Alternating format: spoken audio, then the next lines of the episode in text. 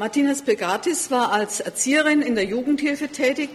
Dann studierte sie Sozialökonomie an der HWP, im Anschluss Soziologie mit dem Schwerpunkt Medizinsoziologie, Philosophie und Geschichte an der Uni Hamburg. Ihr Schwerpunkt war und ist die Bioethik.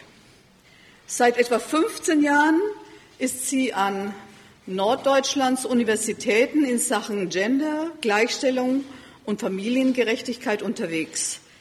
Sie war von 2000 bis 2006 Planerin und Koordinatorin des Hamburger Studienprogramms Gender und Queer Studies und gründete 2007 ihr eigenes Beratungsinstitut. Wie sollte es anders heißen? Uni Vision.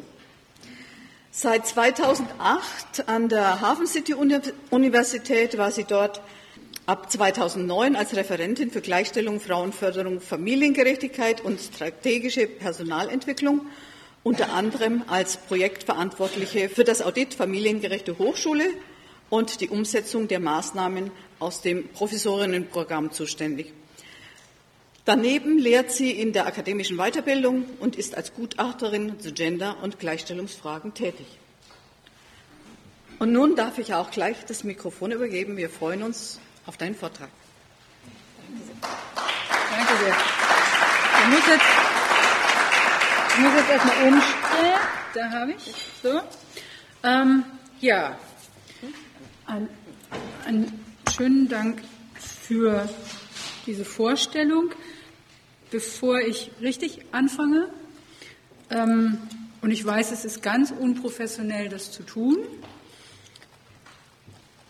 ich sage es aber trotzdem, ähm, möchte ich mich gleich vorweg für gewisse Unschärfen entschuldigen oder um Entschuldigung bitten. Weil der Vortrag, der jetzt kommt, zumindest in Teilen auf den letzten Drücker entstanden ist und deshalb an manchen Stellen ein bisschen holzschnittartig bleibt.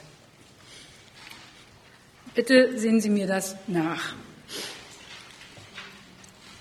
Außerdem möchte ich, äh, nein, nicht um Entschuldigung bitten, ich glaube sogar, dass es der Erkenntnis förderlich ist, aber ich möchte darauf hinweisen, dass vieles von dem, was in den letzten beiden Tagen gesagt worden ist, von mir jetzt nochmal wiederholt wird, mit anderen Worten, möglicherweise an der einen oder anderen Stelle auch mit leichteren Worten. Schauen wir mal, also auch da, wenn Sie sagen, kenne ich alles schon, weiß ich alles schon, machen Sie so lange die Ohren zu, bis was Neues kommt. Nochmal, sehr verehrte Anwesende, liebe Kolleginnen vom CEDIS. Ich freue mich sehr über die Einladung zu diesem Vortrag und die Gelegenheit, meine Überlegungen zu einer Gleichstellungspolitik 2020 mit Ihnen und euch zu diskutieren. Zur Entwicklung dieser besonderen Uni-Vision werde ich einen etwas größeren Bogen spannen.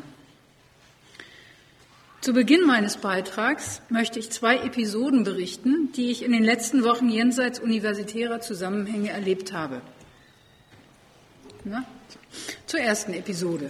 Es ist einige Wochen her, Mitgliederversammlung eines Ortsverbands von Bündnis 90 Die Grünen.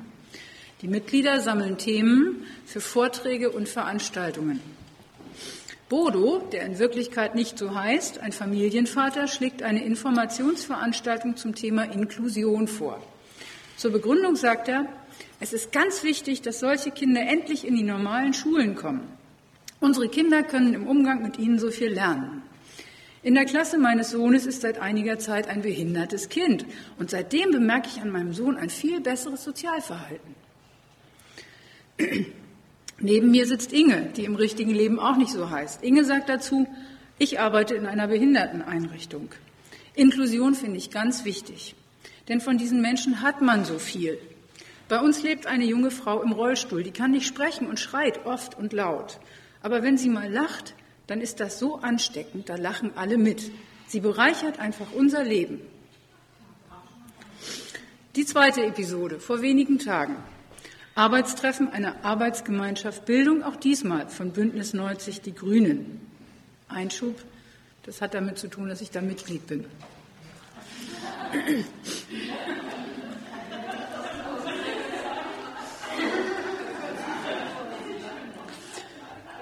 Beteiligt sind Menschen, die sich professionell mit Bildung beschäftigen, an Schulen, an Hochschulen, im Bildungsministerium des Landes, Schleswig-Holstein in Klammern.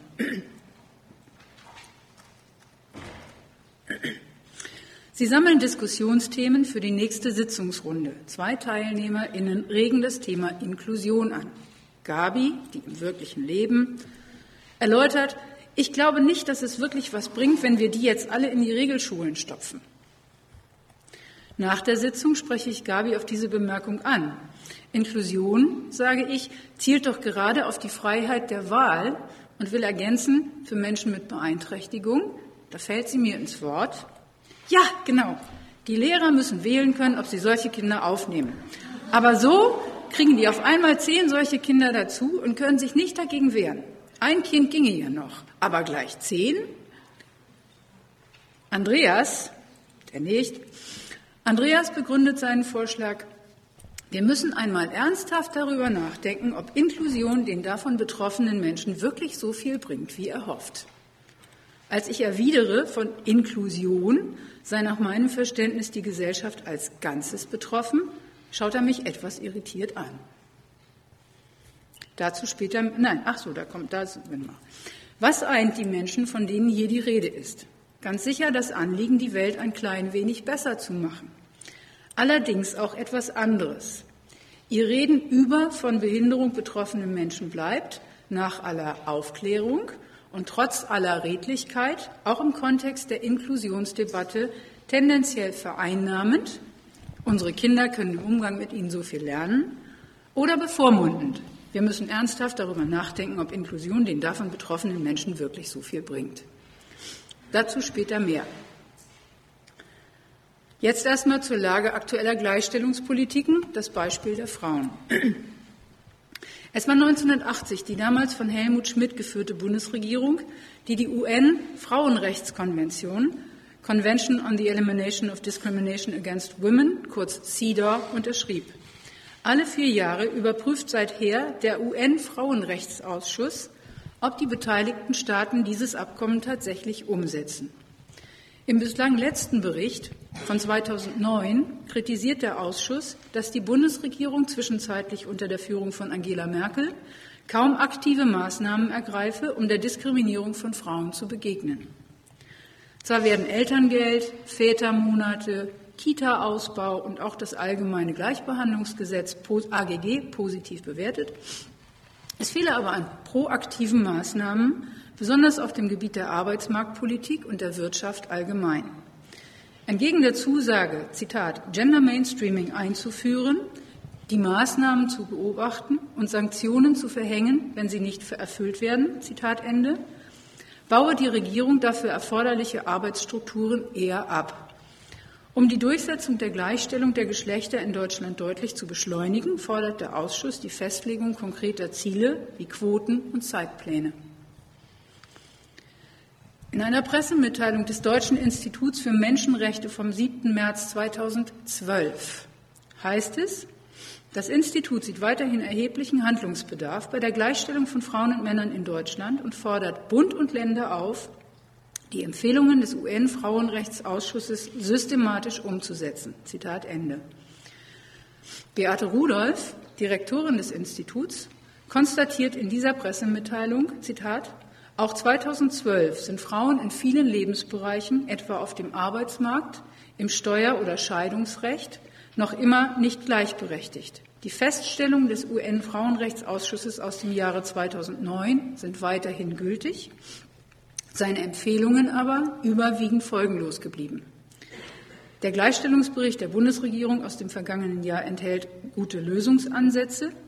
Insbesondere zeigt er auf, wo das geltende Recht zur Folge hat, dass Frauen in ihrer Freiheit eingeschränkt werden, ihr Leben nach eigenen Vorstellungen zu gestalten. Die Erkenntnisse des Gleichstellungsberichts werden aber nicht systematisch von den zuständigen Ministerien und Parlamentsausschüssen in Bund und Ländern aufgegriffen. Die Mitteilung schließt mit dem Satz, Zitat, bei der Umsetzung müsse auch die Empfehlung des UN-Frauenrechtsausschusses berücksichtigt werden, Migrantinnen, Frauen mit Behinderungen, Alleinerziehenden, Alleinerziehende und alte Frauen einzubeziehen. In einem Satz. Trotz aller Gesetzesänderungen, Förderprogramme, Quoten und Quotendiskussionen und trotz der Sisyphusarbeit der Frauen- und Gleichstellungsbeauftragten aller Orten bleiben echte Strukturveränderungen Mangelware. Vor diesem Hintergrund sind meines Erachtens ernste Zweifel angebracht, ob der Umsetzung der UN-Behindertenrechtskonvention mit dem Instrument des Disability Mainstreaming größerer Erfolg beschieden sein wird als der Umsetzung der UN-Frauenrechtskonvention mit dem Mittel des Gender Mainstreaming. Zumal, wenn dies auf getrennten Wegen versucht wird. Mehr noch, ich habe Zweifel, ob die dahinterstehende Absicht, Gleichstellung erreichen zu wollen, überhaupt richtig oder gar möglich ist. Mir scheint, die Orientierung am Ziel Inklusion verspricht mehr Chance auf Wandel, und zwar für alle gegenwärtigen Gleichstellungspolitiken. Warum, möchte ich Ihnen in der Folge kurz skizzieren. Der letzte Satz der zitierten Pressemitteilung gibt uns einen guten Hinweis auf, den das Spannungsfeld, auf das Spannungsfeld, in dem sich Gleichstellungspolitiken nicht nur der Geschlechter aktuell bewegen.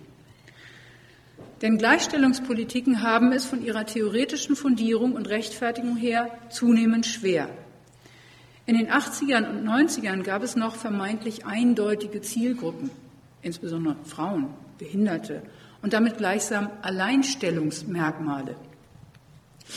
Heutzutage findet sich eine theoretisch reflektierte Gleichstellungspolitik jedoch sozusagen eingeklemmt zwischen Diversity, dem englischen Wort für Vielfalt, und Intersektionalität, abgeleitet von Intersection, dem englischen Wort für Kreuzung.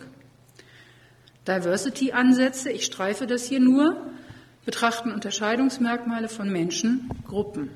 Sie betonen die Vielfalt und Verschiedenheit der in einer Gesellschaft lebenden Menschen, ihren Wert und ihr Potenzial für kulturelle, soziale sowie gerade auch ökonomische Entwicklungen. Von Barbara Neukirchinger haben wir am heutigen Vormittag viel über die Probleme eines tendenziell apolitischen Diversity Managements erfahren.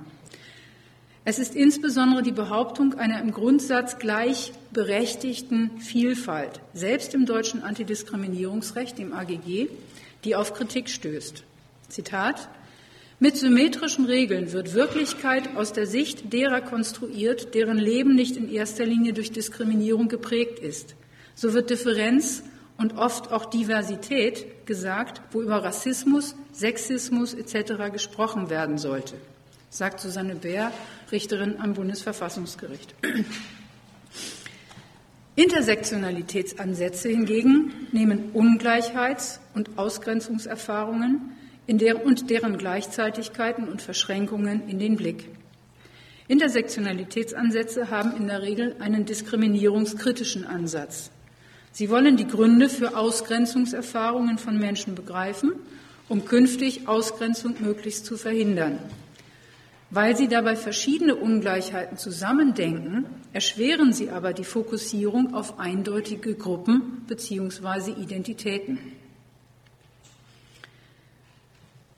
Intersektionalität weist, verweist darauf, dass ein Mensch niemals nur ein Merkmal aufweist und also nicht nur über ein Merkmal wahrgenommen wird oder werden müsste. Ein Mensch hat einen so oder so beschaffenen Körper, eine Hautfarbe, ein Alter, besitzt Fähigkeiten, stammt von irgendwoher, verfügt über ein großes oder kleines Einkommen und vieles mehr. Solche Merkmale oder Eigenschaften treten in den Menschen in unterschiedlichsten Kombinationen auf. Merkmale und Eigenschaften werden zu Unterscheidungsmerkmalen, zu Differenzkategorien, wenn sie erstens mit Bedeutung aufgeladen werden, also eine spezifische Wertigkeit bekommen, und wenn sie zweitens als Zuschreibung oder Markierung, also als Behauptung, was den jeweiligen Menschen kennzeichnet, auf diesen Menschen gleichsam zurückfallen. Von da an reden wir wertend, längst nicht mehr nur beschreibend, über Geschlecht, Alter, ethnische, soziale Herkunft und in einem landläufigen Sinne auch über Behinderung. Wertigkeit bedeutet hier aber keineswegs Gleichwertigkeit. Vielmehr sind Differenzkategorien Ergebnis und Ausgangspunkt von Über- und Unterordnungsverhältnissen, das heißt Machtverhältnissen. Diese Machtverhältnisse bewegen sich insbesondere entlang der Differenzlinien Geschlecht, Ethnizität und Klasse, respektive Gender, Ethnicity, ja, ich hatte immer Schwierigkeiten damit, Ethnicity, Race und Class. Winker und Degele ergänzen die Differenzkategorie Körper. Es gibt, wir haben es gehört, noch viele andere. Differenzlinien strukturieren Unterdrückung, denn es geht um nichts anderes als die, Zitat, ungleiche Verteilung von Chancen, Ressourcen, Anerkennung, die eben nicht willkürlich oder gar zufällig, sondern historisch gewachsen tief in gesellschaftliche Strukturen eingeschrieben ist und die Privilegien der Normalität sichern. Wiederum Susanne Bär. Menschen, die in derartigen Machtkonstellationen eine oder mehrere jener Zuschreibungen erfahren, welche von anderen gering geachtet werden, machen im sogar empirisch nachweisbaren Regelfall öfter als andere Ausgrenzungs-, Abwertungs-, mithin Diskriminierungserfahrungen. Verschränken sich mehrere solcher Zuschreibungen, droht, was Fachleute Mehrfachdiskriminierung nennen.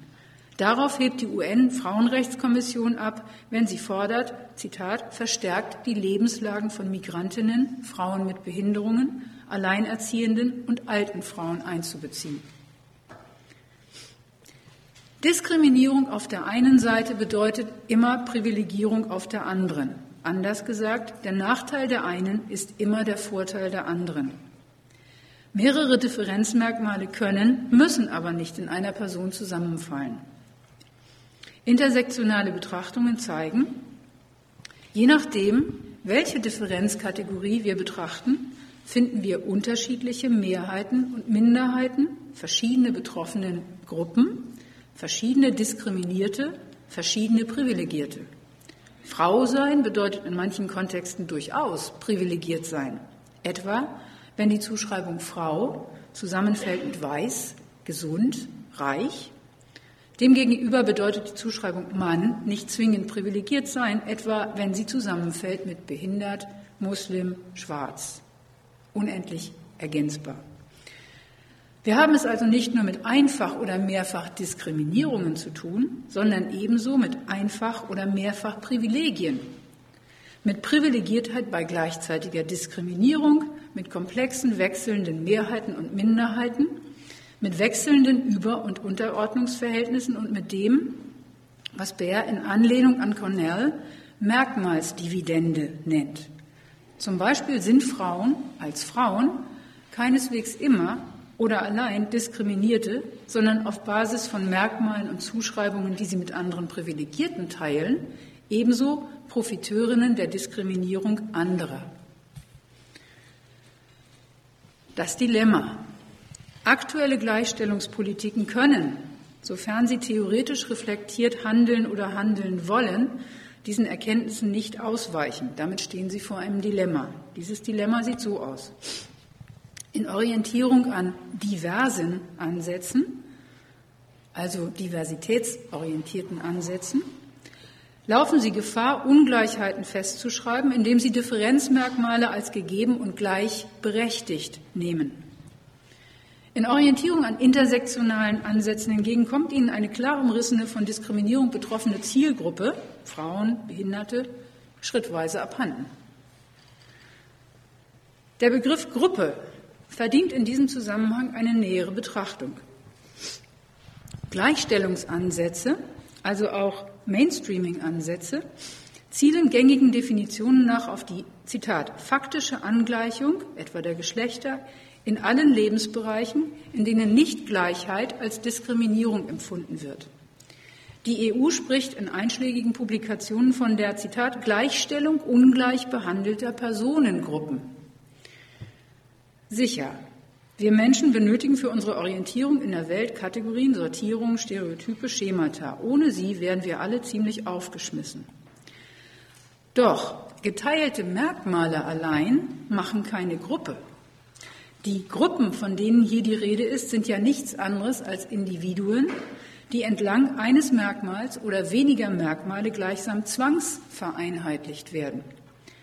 Der amerikanische Soziologe Rogers Brubaker nennt dieses Phänomen Gruppismus.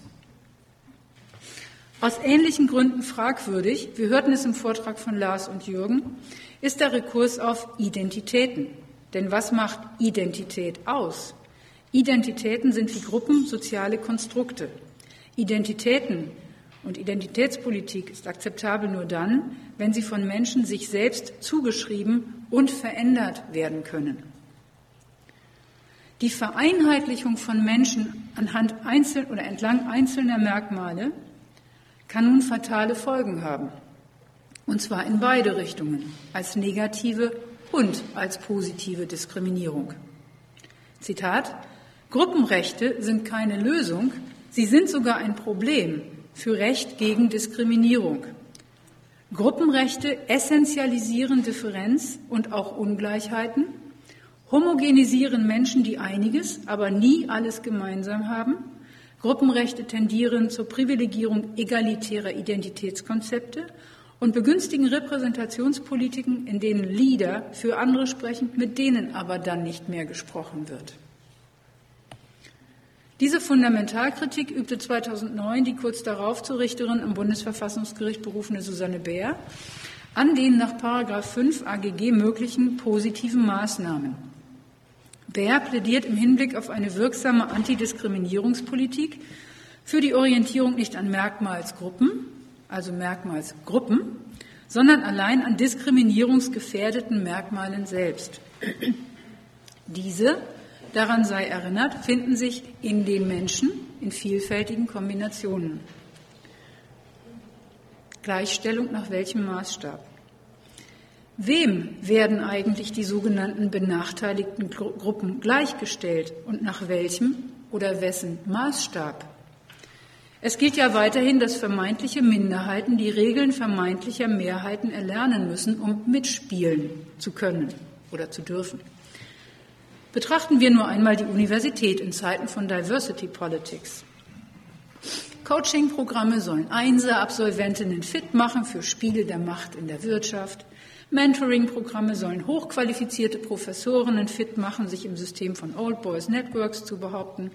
Kompetenzkurse sollen StudienanfängerInnen aus bildungsfernen Schichten, die es gegen Widrigkeiten bis auf die Türschwelle der Universität geschafft haben, fit für die an sie gestellten Uni-Anforderungen machen habe ich, Entschuldigung, bei mir ist jetzt hier gerade, ich muss hier die Technik rausschmeißen, mir ist jetzt, so, für die an Sie geschrieben. Mhm. Menschen mit migrantischer Geschichte, genau. Menschen mit migrantischer Geschichte, die im Gegensatz zu vielen Deutschen kompetent mehrsprachig sind, sollen mit Sprachtrainings fit gemacht werden für ein akademisches Leben in Deutschland. Das ließe sich beliebig verlängern.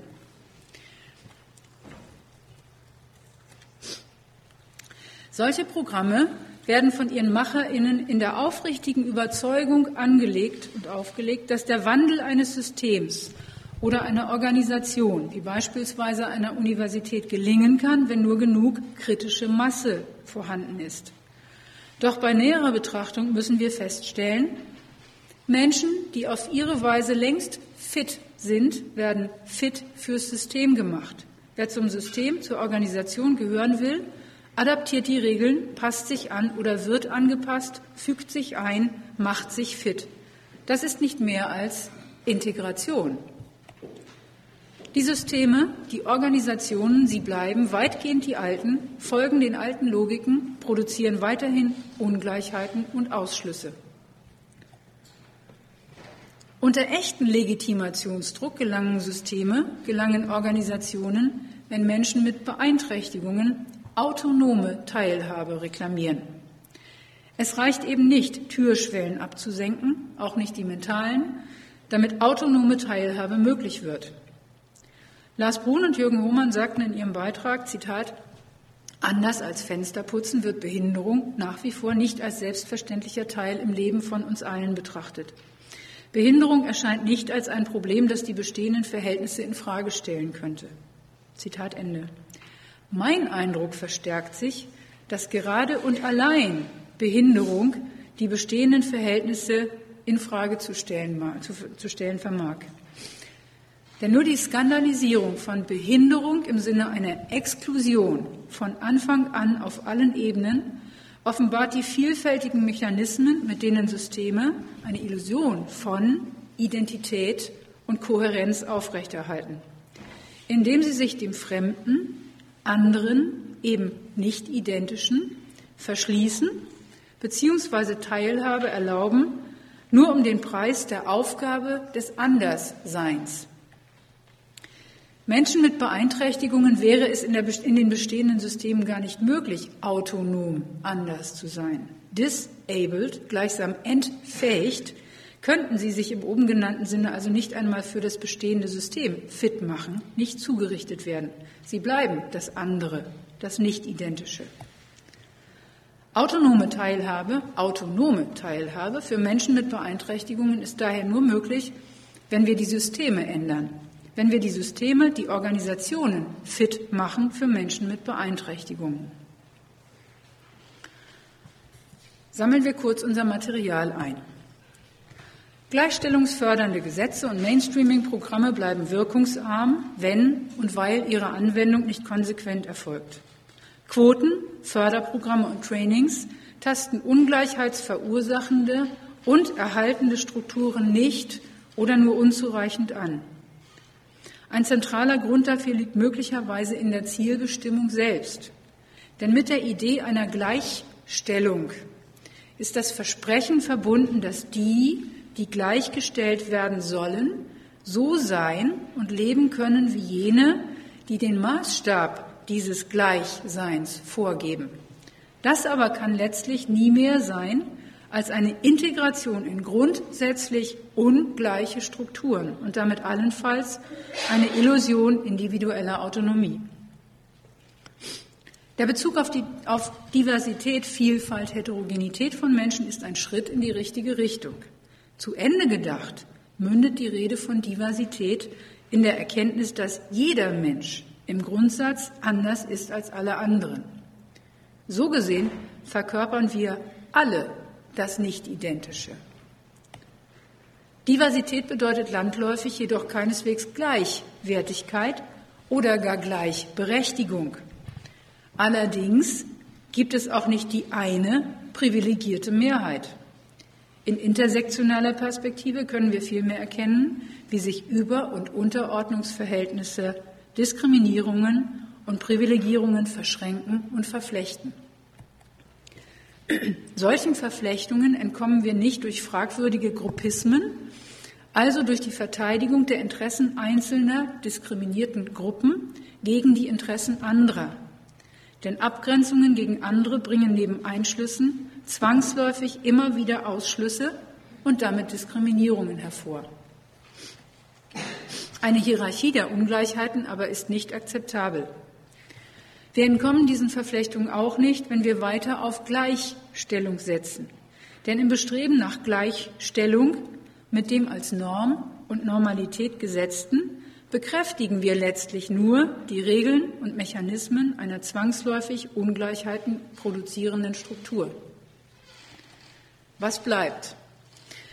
Meine Vision von Gleichstellungspolitik 2020 ist, es gibt keine Gleichstellungspolitiken mehr.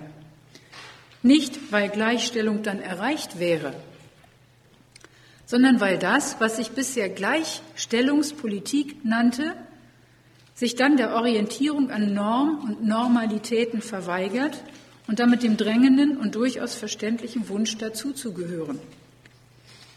Ich bin Realistin genug zu wissen, dass ich hier eine Vision beschreibe und keine realistische Zukunftsperspektive für 2020. Doch was wir statt Gleichstellung und auch statt eines unpolitischen Diversity Managements benötigen, ist eine Politik, die beansprucht, die Spielregeln der Spielregeln von Teilhabe selbst zu definieren.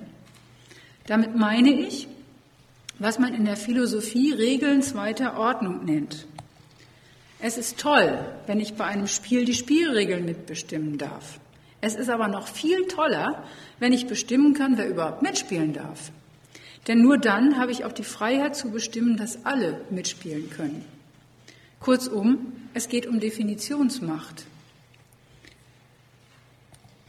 Was wir benötigen, um uns dieser Macht mindestens zu nähern, ist der Verzicht darauf, die eigenen Gruppeninteressen gegen andere und damit zu Lasten anderer durchsetzen zu wollen. Wir benötigen eine Perspektive, die vom Ganzen herkommt und der Einsicht Rechnung trägt, dass wir alle verschieden sind. Wir benötigen eine echte, solidarische, die künstlichen Grenzen zwischen Menschen und ihren Unterschieden überwindende Politik der Inklusion. Dabei verstehe ich Inklusion als den absoluten, radikalen Perspektivwechsel. Inklusion verstehe ich als die uns alle in allen Lebenszusammenhängen angehende Frage, können alle an allem mitgestalten, mittun, teilhaben oder auch einfach fernbleiben? Diese Frage ist eigentlich die einfachste, die es gibt. Der Clou an ihr, ich muss, um sie beantworten zu können, vielfältigste Perspektiven einnehmen, muss mich in die Lage anderer, so weit wie es mir nur möglich ist, einfühlen, eindenken, besser noch, ich frage die anderen. Immer jedenfalls muss ich überlegen, um ein Wort von Christian Judith aus seinem gestrigen Vortrag aufzunehmen, fühlen alle anderen sich eingeladen, können sich alle eingeladen fühlen. Übrigens wäre mir wohler, wenn wir zukünftig vom Alle her denken könnten, statt, wie Klaus Dörner anregt, vom Letzten her. Irgendwie ist mir in dem Letzten ein bisschen viel Wertung drin. Perspektivenwechsel. Wie kann ein solcher Perspektivenwechsel gelingen? Ein kleiner Einschub. Und das ist jetzt wirklich holzschnittartig und keineswegs so gemeint, dass wir einfach nur diese andere Perspektive einnehmen und damit ist die Welt rund und schön.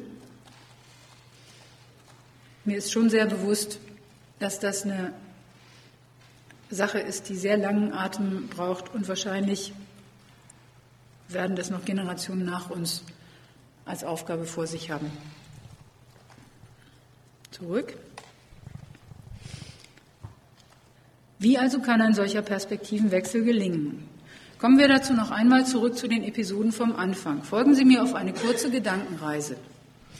Stellen Sie sich vor, Inge, die wir am Anfang kennengelernt haben, arbeitet in der Wohngemeinschaft, in der ihre demente Großmutter lebt. Inge sagt, also Inklusion finde ich ganz wichtig, von diesen Menschen hat man so viel, also ihre Oma.